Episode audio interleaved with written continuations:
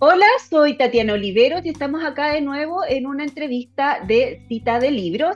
Eh, esta vez estoy con Francisco Letelier Troncoso. Él es sociólogo, doctor en geografía humana y es docente e investigador de la Universidad Católica del Maule. Estoy con él por este libro, eh, Un nuevo sentido de la realidad, el dilema del humano en lo social. Eh, este libro es de Ediciones Universidad Católica del Maule. Es un libro muy pequeñito, pero debo decir que me sorprendió muchísimo porque eh, toca temas muy profundos con respecto a lo que es ser humano desde la sociología, pero eh, me sorprendió porque creo que tiene dos puntos de vista. Plantear este tema, pero además eh, hacerlo lo más pedagógicamente posible. Y en ese sentido creo que está muy bien desarrollado, muy, con una escritura muy sencilla para los que no somos académicos ni especialistas en el tema. Se citan autores que a veces nosotros no conocemos, pero se explica muy bien de dónde vienen estas citas y más o menos se explica a qué apuntan estos autores y autoras. Y eh, creo que uno de los puntos más importantes que lo hace más sencillo para leer es que tiene muchas referencias a la cultura popular, cine, eh, películas. Entonces, muchas de las cosas que Francisco plantea en este libro las eh, explica con películas y eso lo hace muy, muy claro. Hola Francisco, ¿cómo estás? Hola Tatiana, muy, muy bien, muchas gracias. Aquí estamos en Talca. Muchas gracias por conversar con nosotros, conmigo, digamos, en esta, esta mañana. Eh, sí, me alegra mucho poder hablar contigo de este libro porque me sorprendió muchísimo. Es un libro, como dije, muy pequeñito, muy sencillo, es una edición muy sencilla. Eh, lo importante está en lo y que... Muy económica. Esto también, sí, porque esto también lo hace, lo hace más económico y mucho más accesible para todos, pero es accesible económicamente, pero también desde la lectura, desde lo teórico, porque esta, a mí me sorprendió, realmente me sorprendió porque la sociología es un área que se ha complejizado mucho, que a veces cuesta mucho entenderla y hay muchos teóricos de muchos países, Europa, de distintas partes, entonces a veces se confunde un poco cuando se empieza a citar a todas estas personas. Entonces, este libro de alguna forma es sencillo y aclara mucho eso. Francisco, partamos por lo primero. Eh, ¿De dónde nace este libro? ¿Este libro nace de alguna tesis, de algún estudio tuyo, de algún paper que lo quisiste transformar en libro o escribiste este libro con esta temática? Cuéntame sobre eso. Eh, mira, el libro nace de, una, de un dilema eh, como existencial de, de mí mismo, digamos, de mi propia biografía. O sea, yo eh, desde que tengo recuerdo, eh, he, estado, habitado como dos mundos, un mundo más de, de lo social, lo político, eh, de una familia muy vinculada al, acontecer político y social del, del, país, pero también una familia muy vinculada a la cuestión espiritual, religiosa, tradicional y no tradicional. Entonces, siempre habité esos mundos y, y siempre me, me, y me interesaban ambos mundos y yo creo que de alguna manera siempre intenté buscar vínculo en eso. Eh, a veces cuando me aburría de la sociología empezaba a leer budismo, cuando entendía que la respuesta no estaba en el budismo, volvía a la sociología y, o a la antropología y así me fui. Eh, así estuve por mucho tiempo. Y hace un par de años atrás, como que tuve un, tiempo, un poco más de tiempo para, como para decantar alguna idea, hice, hice varias lecturas que no había hecho antes de, diversos autores, eh, y eso me permitió como, como desarrollar una especie de síntesis entre, o aproximación entre estos mundos eh, de lo social eh, y, lo, y lo espiritual o lo psíquico, por decirlo de alguna manera, y, ese, y eso me lo facilitó mucho mi trabajo de los últimos años en la cuestión comunitaria que yo donde, donde encuentro yo un, un espacio de, de, de, reunión entre estas dos dimensiones de, de lo, digamos, de lo, de, la, de lo humano existencial y de lo humano social. Eh, entonces, es, una, es un libro en, alguna medida un poco, no autobiográfico, pero sí que, que, tiene que ver con preguntas que me he hecho desde, desde cabro chico eh, hasta ahora. Digamos bueno, a mí me sorprendió porque también eh, tiene, tiene distintas áreas, aborda distintas áreas. En la búsqueda, es, una, es un libro que eh, trata de, encontrar una, un significado de qué es lo humano en la comunidad, me parece un poco eso. Eh, tú has trabajado mucho con el tema de comunidad, cómo lo humano, lo, lo que nos define como humano, lo que somos como humanos, se, eh, se define dentro de una comunidad y cómo la comunidad, lo social, es eh, lo, a lo que también nos permite desarrollarnos.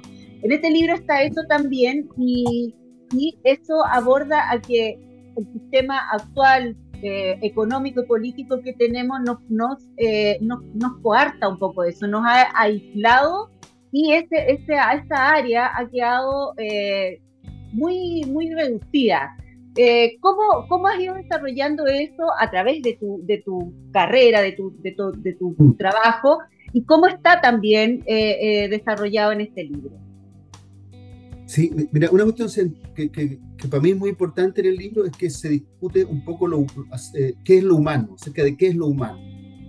y ahí, ahí, ahí hay una, una pequeña, no sé si crítica, pero una pequeña discusión con la, ciencia, con la ciencia social y en particular con la sociología, que en general como que rehuyen esa dimensión eh, de, lo humano, rehuyen definir qué es lo humano, eh, porque podría ser un poco esencialista en algunos meses. Entonces yo entro a esa discusión, es un tema que me interesa mucho, no tengo ninguna respuesta definitiva, pero tomo eh, autores que me parecen interesantes y uno de ellos es Eric Fromm, un sociólogo, después fue psicoanalista, muy conocido por el libro El arte de amar.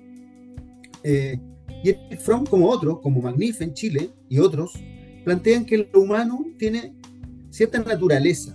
Eh, somos, eh, como dice Edgar Morán, somos eh, individuo, sociedad, pero también somos especie.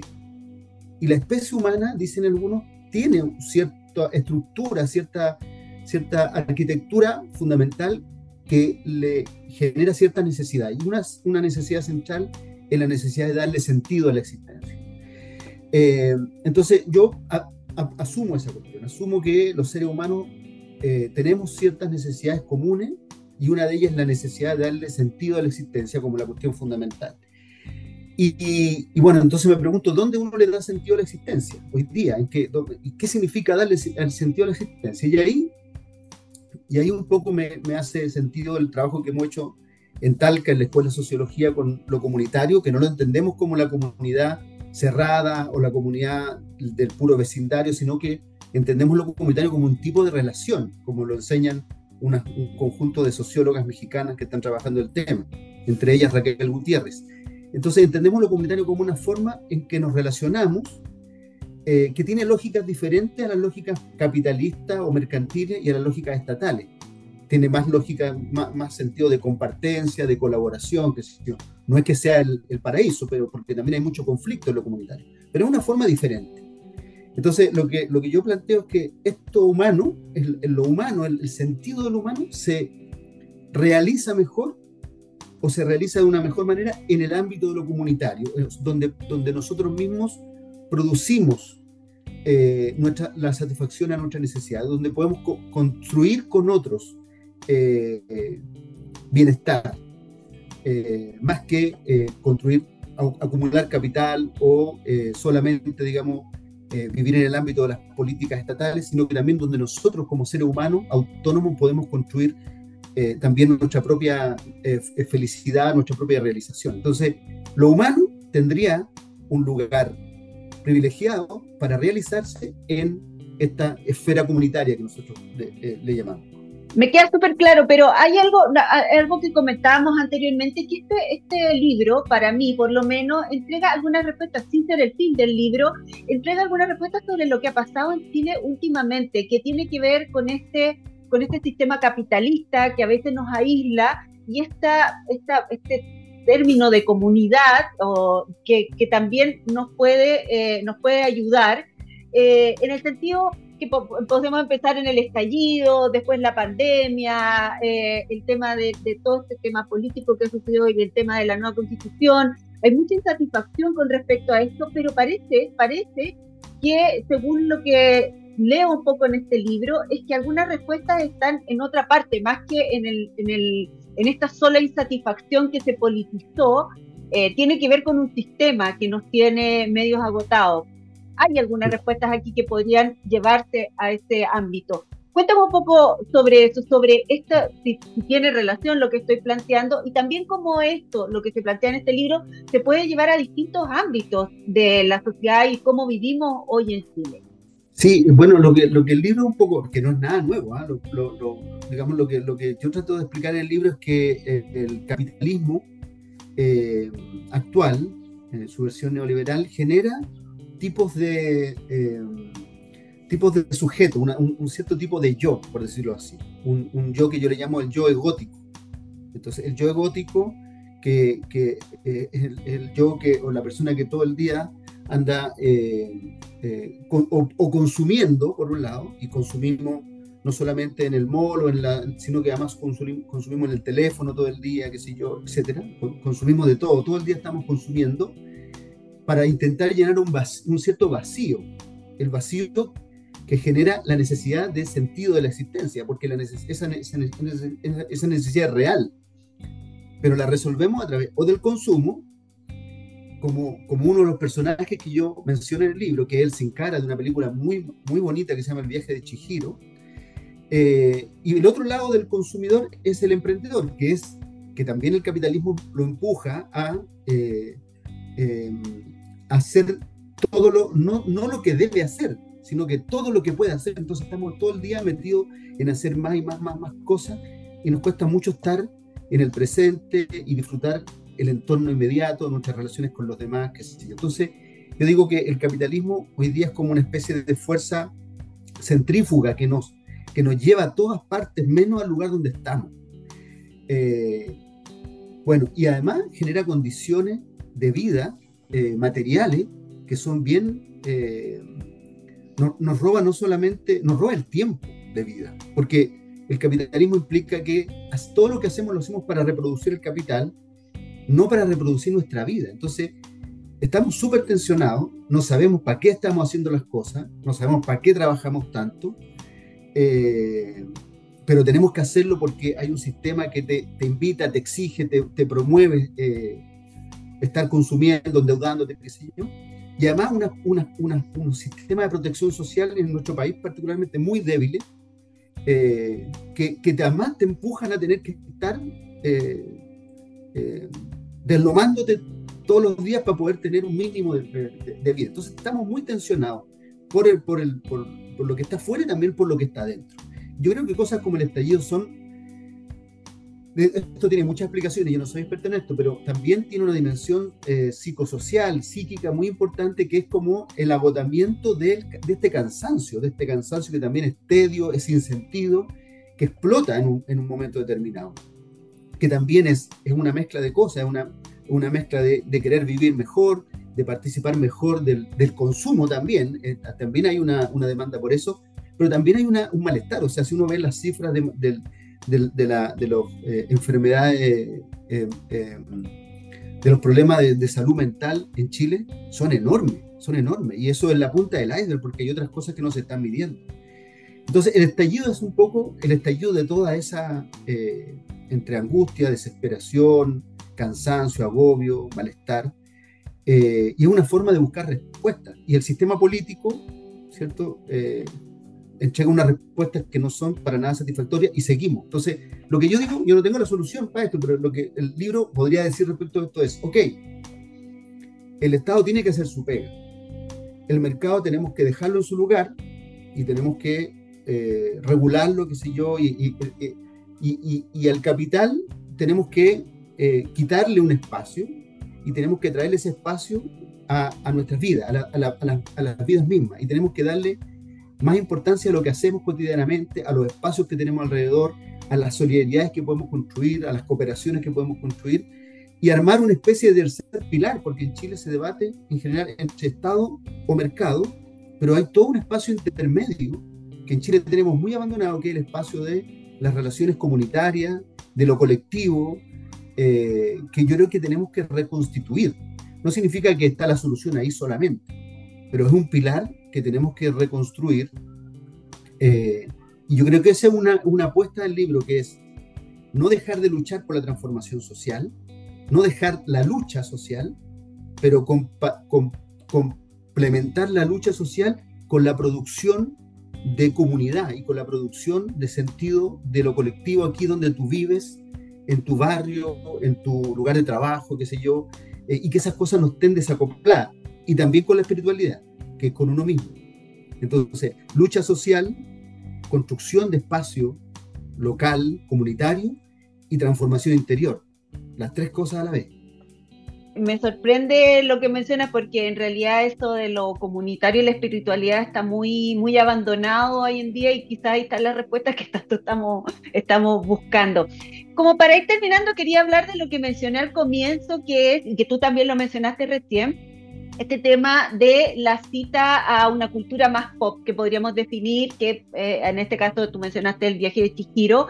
Eh, esto, que tú mencionas, que tú hablas, en el arte se ha trabajado mucho, el arte ha reflexionado mucho desde el cine, la literatura, la música, las artes visuales, la danza, todas las artes eh, trabajan mucho sobre esto y eh, muchas veces no se recurre a ellas como un referente, eh, se ignora un poco el trabajo que realizan la reflexión y el trabajo investigativo que han realizado las artes sobre estas temáticas.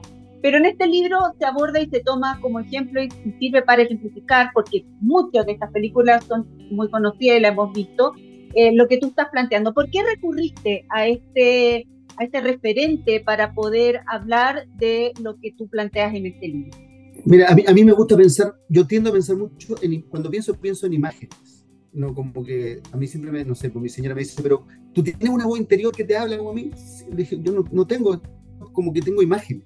Entonces yo pienso mucho en imágenes y, la, y las películas son para mí recursos muy potentes para clarificarme mi mismo concepto o ideas. Que sí. Entonces, por ejemplo, la figura de, no sé, pues no, no mucha gente la ha visto, de repente uno cree que, que mucha gente, pero son de otras generaciones. Matrix, por ejemplo, eh, es una película icónica, sobre todo la primera, la primera parte, eh, tiene unas imágenes potentes que resumen, pueden resumir una idea larguísima en una imagen que es esa ese colmenar de seres humanos transformados en pilas, que sé yo, que están viviendo un sueño, un sueño virtual, que sé yo, pero que asumen que es real. O sea, esas imágenes son, son potentes. El viaje que hace Neo en esa película, o el viaje que hace Chihiro y, sin, y el Sin Cara en la película de Miyazaki, o el viaje que hace Truman, una película más, más, vieja, eh, son los viajes que hacemos todos los días nosotros. O sea, son viajes cotidianos, son viajes que,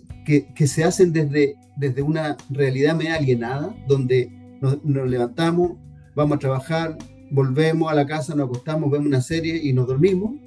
Eh, es la lucha por salir de eso a una vida que tenga sentido, que tenga sentido y que tenga sentido en la realización, pero, pero no es la realización estilo Paulo Coelho, no es la realización de buscar un sueño personal, un ideal interior, no, un, viaje que te lleve a conectarte con los otros, con las demás personas, con tu territorio, con tu barrio, con, tu, con, lo que vives, con, lo que estás viviendo, con lo que está ocurriendo hoy día. Entonces, para mí estas películas son eso, como una, son una, eh, son una imagen fuerte de estos viajes que tenemos que hacer como seres humanos, desde el tedio, desde la alienación, desde el aburrimiento, desde la soledad, a la construcción de culturas más o de vivencias más colectivas, más compartidas, eh, más significativas con otros y otras.